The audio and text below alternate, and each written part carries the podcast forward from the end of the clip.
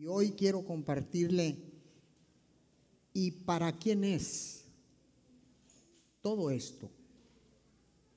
¿Para quién verdaderamente Dios destina todo lo que Él nos pide, lo que nos ofrece, y todo esto es, ¿y para quién es? Muchas veces eh, nosotros mismos nos descalificamos porque pensamos que no hay cabida en el reino de Dios por nuestra vida pasada o presente.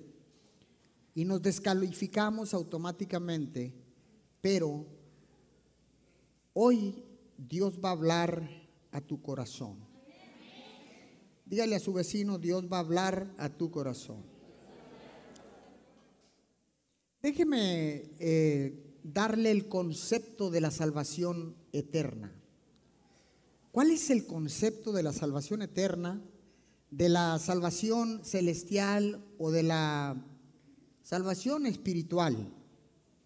Déjeme decirle que hace referencia a la salvación del alma, por lo cual el alma se libraría de una amenaza, amenaza eterna, castigo eterno o condenación eterna que le esperaría después de la muerte. La salvación es un término que generalmente se refiere a la liberación de un estado o condición indeseable. En el reino de Dios, la salvación es la protección del alma. ¿De qué? Del pecado y sus consecuencias. Quiere decir que Dios tiene salvación y vida eterna para nuestra vida, para nuestra alma, y quiere con todo su corazón que toda la humanidad lo reciba. Sí, pastor, entiendo pero ¿para quién específicamente es la salvación? Gracias eh, por preguntar. A mí me encanta contestar. Y quiero que vaya al libro de Juan 3:16, uno de los uno de los versículos más leídos y reconocidos en el mundo entero, el cual usted seguramente lo ha pronunciado montones de veces, dice, pues Dios amó tanto al mundo. ¿Alguien está ahorita en la tierra? Entonces, dice que de tal manera amó Dios al mundo, amó tanto, le leo en la nueva traducción viviente al mundo, que dio a su único hijo para que todo el que crea en él no se pierda, sino que tenga vida eterna. Recuerda que la salvación indicaba algo que nos libraba de la condenación por el pecado, de todo eso que nos ah, separa de Dios y eh, muchas veces nos preguntamos, ¿qué nos espera después de la muerte? Cuando nosotros no conocemos de Dios, obviamente que no nos va a esperar la vida eterna. Entonces, Juan está diciendo aquí, en 3.16, pues Dios amó tanto al mundo que dio a su único Hijo para que todo el que crea en Él no se pierda, sino que tenga vida eterna. Entonces, ¿y para quién es la salvación? Para todo el mundo. Dígale a su vecino, para todo el mundo y eso te incluye a ti. Incluye a tus hijos. Incluye a tu suegra. Bendita suegra. No le hace. Incluye a tu vecina incómoda. a tu jefe también lo incluye. Entonces, ¿para quién es? Para todo el mundo. Juan 1.12. Por favor, vamos allá. Dice, pero a todos los que creyeron en Él y lo recibieron, ahí lo tiene usted en la pantalla, les dio el derecho de llegar a ser hijos de Dios. ¿Ok? Hay uno, una versión que dice, y les dio el privilegio de llegar a ser hijos de Dios. ¿Para quién es? Para todos los que creyeron en Jesús.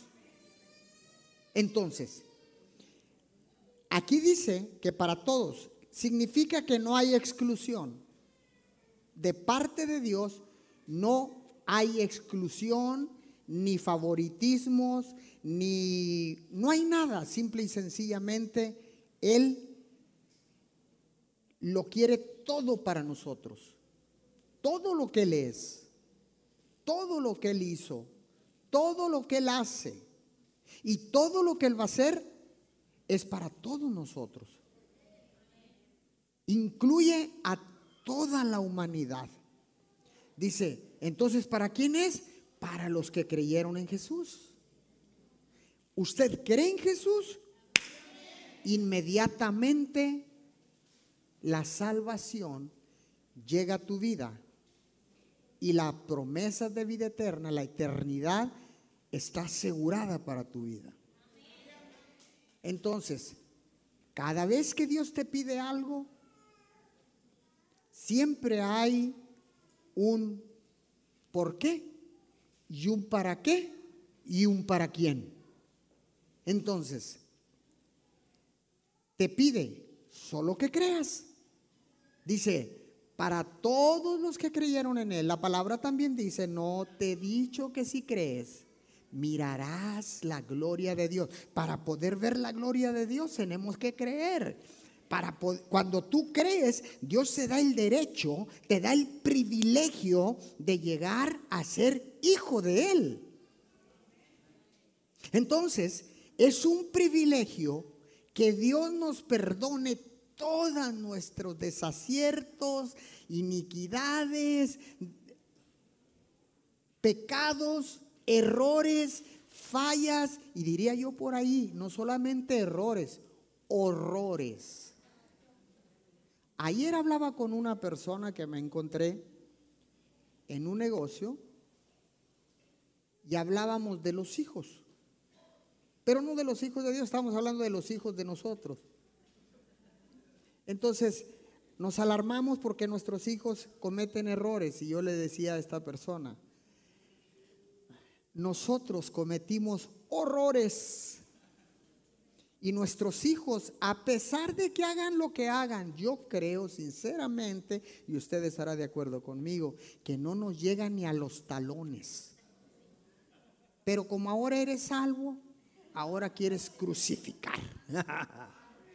no, no, no, no. Si pusieran una balanza a nuestro Padre, Dios, pusieran una balanza a tus hijos y a nosotros, te garantizo que la balanza de nosotros se iría hasta el fondo.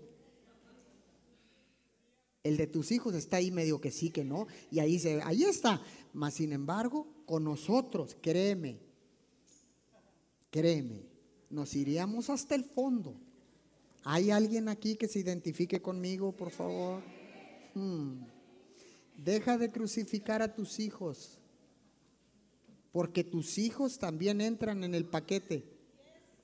Pastor, pero yo no lo veo. No necesitas verlo ahorita, lo mirarás en un futuro. Entonces, Dios, ¿para quién es? Para todo el mundo. ¿Para quién es? Para los que creyeron. ¿Para quién es? Para los que lo recibieron, para todos ellos. Vaya Romanos capítulo 10, versículo 9 y 10. Usted lo tiene ahí en la pantalla. Dice, si declaras abiertamente que Jesús es el Señor y crees en tu corazón que Dios lo levantó de los muertos, serás salvo. Pues es por creer en tu corazón, dígale a su vecino, este es un asunto del corazón. Pues es por creer en tu corazón que eres hecho justo a los ojos de Dios y es para declarar abiertamente tu fe que eres salvo. Entonces, ¿para quién es? Para los que declaran. En el verso 9 dice, si declaras, hay una versión que dice, si declarares con tu boca que Jesús es el Señor, serás salvo. ¿Ok? Ahora, no dice aquí en el libro de los Romanos, no dice, si tú cambias y dejas de, eso sería condicionado. No dice, si tú cambias y dejas de tomar y dejas de maldecir y dejas de portarte mal, entonces serás salvo. No, no, no, no dice eso. Dice abiertamente que si declaras así como estás, en la condición que estás, en la situación que estás, solo declaras que Jesús es el Señor, inmediatamente la salvación viene a tu vida. El proceso vendrá cuando termines de declarar. El proceso vendrá a tu vida y la transformación comenzará a partir de haber declarado que Jesús es el Señor. No dice la palabra que si dejaras de hacer, que si dejaras de cometer, que si dejaras, no dice nada de eso. Jesús murió por todos nosotros. Dios Padre entregó a su único hijo, lo leímos ahorita, entregó a su único hijo, pero sin ninguna condición. Dijo, lo voy a entregar a mi único hijo para que todo lo que yo he creado, a mi imagen y semejanza, puedan recibir la salvación y se restaure la relación de toda la humanidad conmigo mismo. En otras palabras, Dios nunca condiciona algo. Él lo suelta. Depende de nosotros tomarlo o dejarlo. Entonces, leímos, número uno, a los que creen, a todo el mundo, número uno, a todo el mundo. Número dos, a los que creyeron, ¿sí? y a los que lo recibieron. Número cuatro, ya no sé, a los que declaran que Jesús es el Señor, la salvación y la vida eterna es para ellos.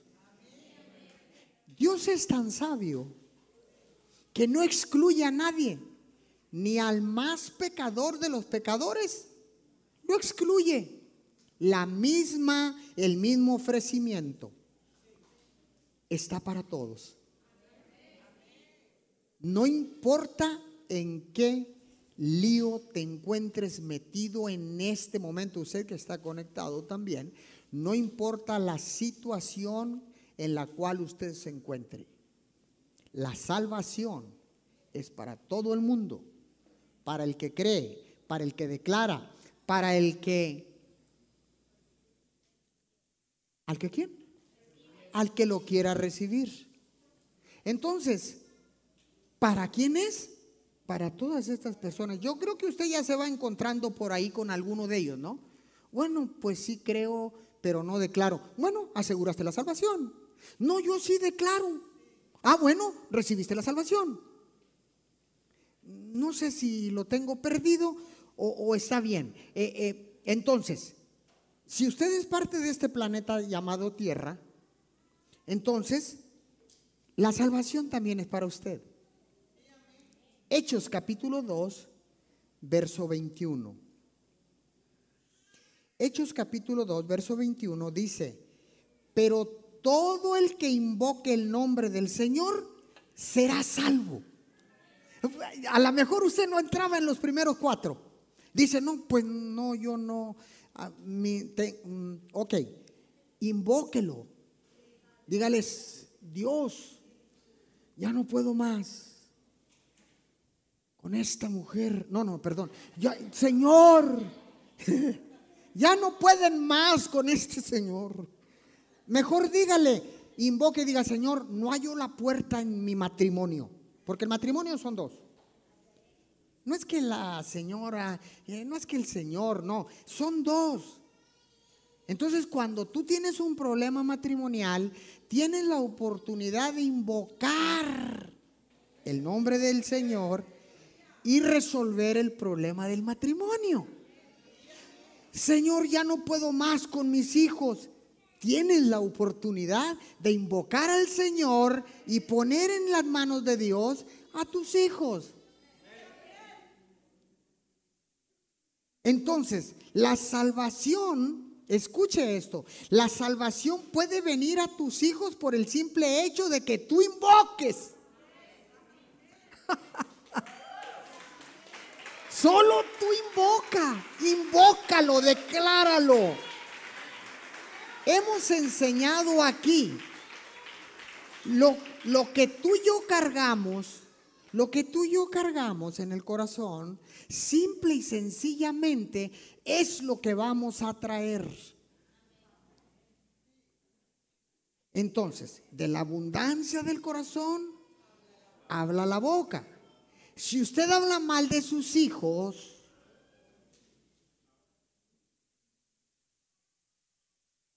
aquí no hay ninguno. Vamos a ver acá. ¿Alguna vez a ustedes se les ha chispeado hablar mal de sus hijos? Qué bueno que son sinceros. Vamos a darles una oportunidad a esto. ¿Alguno de ustedes se le ha chispeado de repente hablar mal de sus hijos? Fíjese que los iba a despedir, pero se pueden quedar. Entonces, no hablen mal de tus hijos. Invoca al Señor como estén, pastor, pero es que están para tirarlos, pastor. Pues si no te tiraron a ti, papacito. ¿Eh?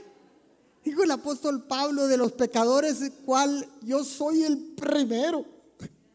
No, si calificara nuestro Padre las personas para que Él nos entregara la salvación y la vida eterna, yo no califico, mi hermano.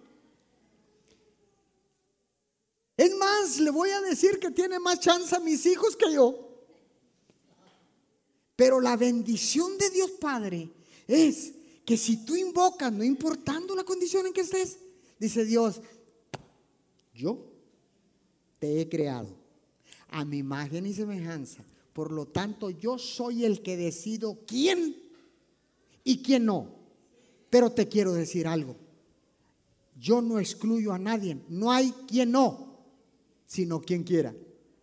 ¿Habrá alguien que quiera acá? ¿Habrá alguien que quiera acá de este lado? Entonces, dice Dios, todo esto es para ti.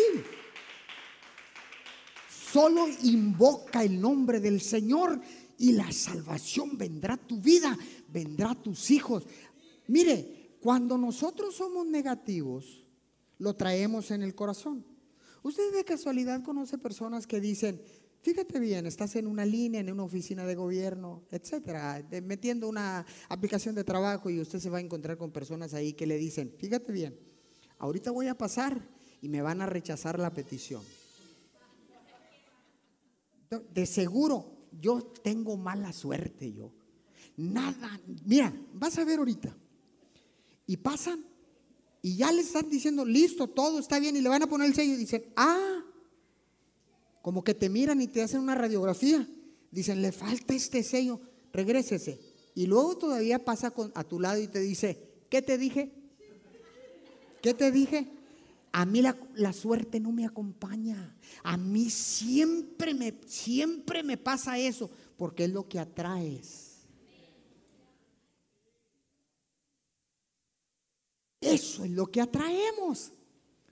Lo que tú estás pensando lo bajas al corazón y de ahí del corazón, no importa que no hables, cuando te pares frente al que está reclutando a los trabajadores, va a decir, tú no calificas. Eso, todavía no hablo. A mí se me hace que te falta algo aquí, te va a decir el, empleado de gobierno.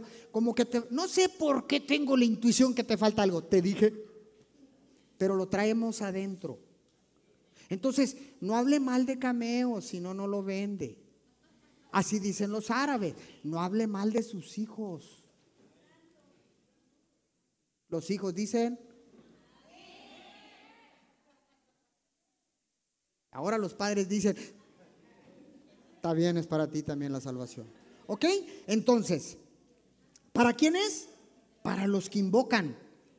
Mateo 24, 13. Vamos allá porque de repente dice, no, yo no califico, si yo voy a la iglesia, capaz que se queman todos y que yo no sé qué pienso, no sé qué esto y no sé qué pasó y no sé qué otra cosa. Ya, ya, ¿verdad? Entonces, dice aquí, para los... ¿Qué dice aquí? No dice. Mateo 24, 13. A ver, ¿lo tiene ahí? Mas el que persevere hasta el fin, este será salvo. Momento, si tú no perseveras, pero de, invocaste, declaraste, creíste, invocaste, la salvación también es para ti. Porque a lo mejor usted es el que dice, tengo que perseverar, tengo que darle, tengo que meterle duro, duro, duro, duro, duro, porque soy un hueso duro de roer. Entonces, para los que perseveren hasta el fin, también serán salvos. Dígale a su vecino, hay esperanzas. Yo te conozco, tienes esperanza. No, no le dijo ya, le tuvo miedo, ¿verdad? ok, ¿qué es perseverar? Perseverar significa permanecer firmes en el compromiso de ser fiel a Dios a pesar de tres cosas. A pesar de la tentación, a pesar de la oposición y a pesar de la adversidad. Porque vas a tener, vas a tener adversidad al declarar.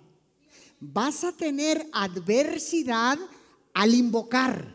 Vas a tener todo esto cuando declares cuando creas, cuando invoques, cuando perseveres, vas a tener oposición y vas a tener también adversidad y la tentación va a estar pegadita a ti.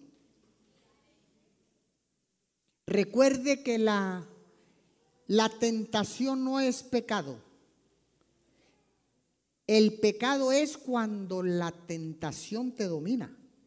Pero usted puede estar siendo tentado y eso no significa que queda descalificado. Usted puede estar tentado, pero en esa tentación usted puede ver el manjar ahí dice, esta tentación, si yo invoco al Señor, seré salvo de este.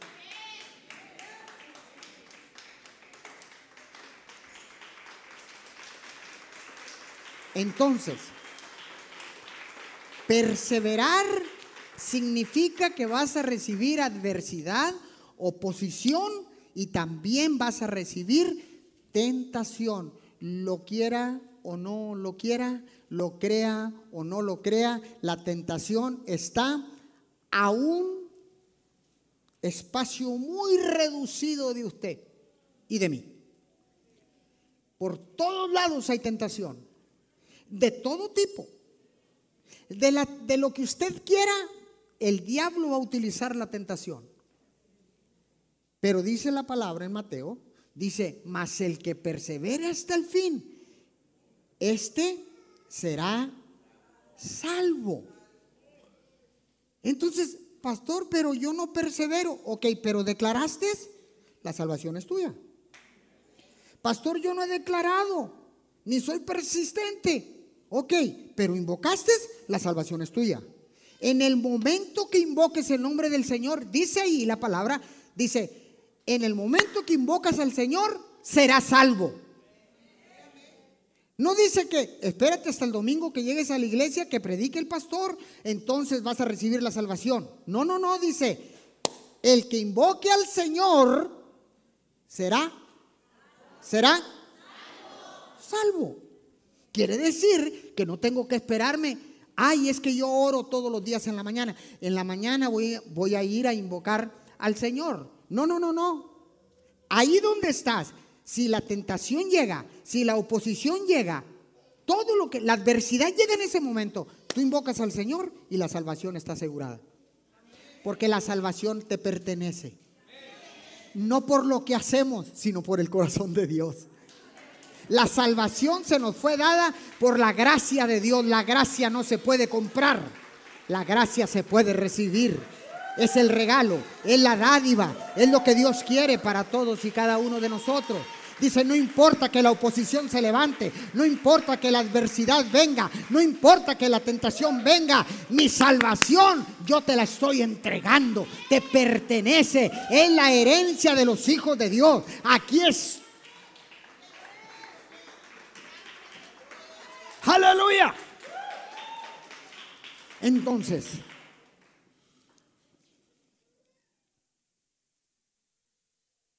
primera de Timoteo. Pastor, no encajo en ninguna de esas. En esta te aseguro que encajas.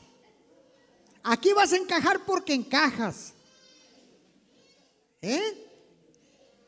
Primera de Timoteo 1, 15 y 16.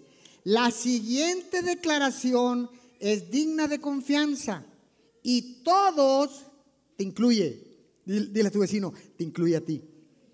Me incluye a mí, dígale. Incluye a mis hijos incluye a mi suegra, incluye a mi jefe, incluye a mi vecino, incluye a todo el mundo. Dice, la siguiente de la declaración es digna de confianza y todos deberían aceptarla.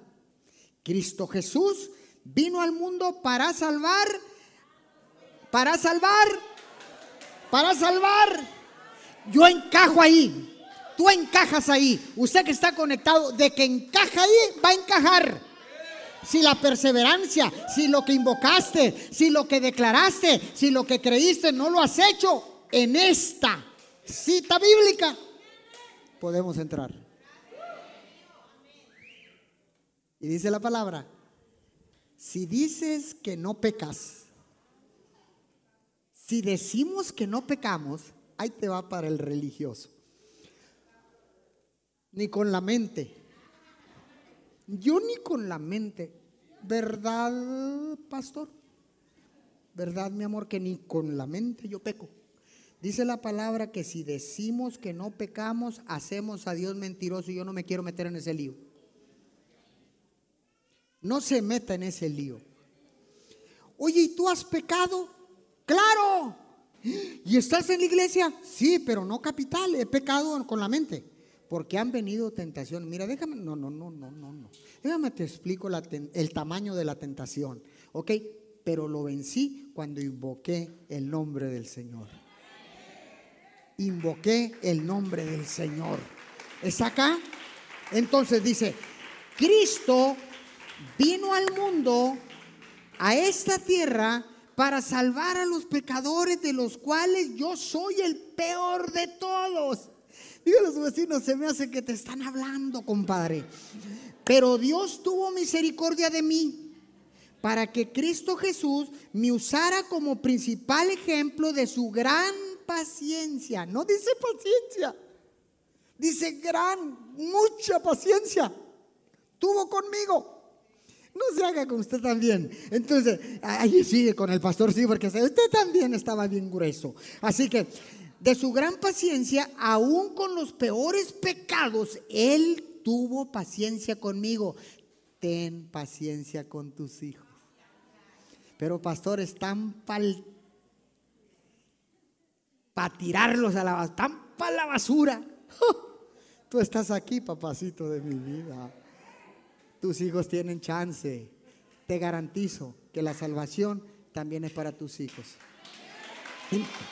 Entonces, dice que tuvo gran paciencia aún con los peores pecadores. De esa manera, mire esto, wow, de esa manera otros se darán cuenta que también pueden creer en Él y recibir la vida eterna. Escuche, cuando tú tienes la revelación de que la salvación es para todos los pecadores y nosotros somos los primeros y los más pecadores. Y te das cuenta que Dios tuvo una paciencia, pero una gran paciencia contigo. Entonces se abre una puerta para que los que están pecando, los que no han declarado, los que no han creído, los que no han invocado, los que no son de, no, no, sí, es, tienen que ser del mundo, ¿verdad? No, los que, los que no son del mundo, no. A los que son del mundo, ellos, al mirarte a ti, testimonio, al mirarte a ti, la transformación, al mirarte a ti cambiado, puedan decir, yo tengo esperanza. Y a lo mejor le dicen, porque como me dijeron a mí, un día llegaron a, a saludarme y nomás me dijeron, quería verificar si es cierto que te entregaste, si que si cambiaste, porque me están diciendo, pero no lo creo. Y le digo, sí, ¿por qué? No, no, tranquilo, tranquilo, dice, nada más quería verificarlo con mis propios ojos. Digo, sí, estoy en la iglesia, entregué mi vida al Señor, ya pedí perdón, y si te debo algo a ti, perdóname también. Y dice, wow, y empezamos a platicar y me empezó a escuchar. Entonces, ya cuando se iba, dice, wow, entonces para mí hay esperanza. Le dije, claro. Dijo, porque tú que eras mendiguisísimo, te perdonó el Señor, entonces yo tengo esperanza. Y te tienes que callar. Sí, Señor, no era mendiguisísimo, era mendiguisísimo y medio, no medio mendiguisísimo. Fíjese nada más. ¿Por qué? Porque a través de tu transformación, a través de que tú des testimonio, los otros pueden creer, tener esperanza. ¿Qué dice ahí? De esa manera otros se darán cuenta de que también pueden creer en Él y recibir la vida eterna. No importa el pecado en que se encuentre metido. ¿Está acá conmigo? Wow se me están terminando los minutos. Apunte este principio. Entonces, ¿y para quién es la salvación? Para todos. Dígalo, para todos. Para todos. Apunte estos principios. La medida de fe se activa cuando alguien te habla de Cristo. Cuando recibimos la salvación, no es para guardarla en una cajita de solo loy. No es para llevarla a la casa, ponerla en una vitrina con vidrio y todo decir salvation. No, no, no. Cuando usted habla de salvación, se activa la fe de los que escuchan cuando se habla de Cristo. Número dos, otro principio más. La salvación viene cuando escuchas el mensaje de Cristo y lo recibes. Entonces, la salvación viene cuando escuchas el mensaje de Cristo y lo recibes a Él como tu Señor y tu Salvador. ¿Alguien puede decir amén a esto? Yo sé que, yo sé que, que de repente dice uno, porque cuando yo entregué mi vida al Señor había muchas dudas de que si yo podía alcanzar misericordia, de que si yo pudiera en algún momento dado recibir la bendición de Dios, la transformación, que todavía estoy en un proceso de transformación. Usted también no se haga. No ha terminado el Señor, no ha terminado. El proceso de transformación es continuo. El proceso de transformación es un movimiento.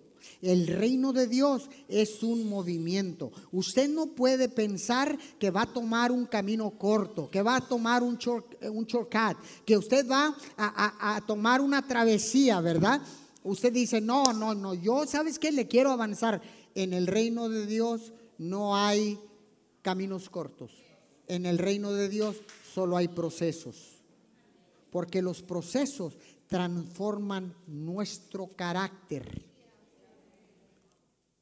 al carácter de Jesús. Entonces, ¿y para quién es? Alguien que me ayude. ¿Y para quién es la salvación? Pastor para mis hijos. Pastor para mi suegra. Pastor para mi patrón. Pastor para el drogadicto. Pastor para el asesino. Para todos.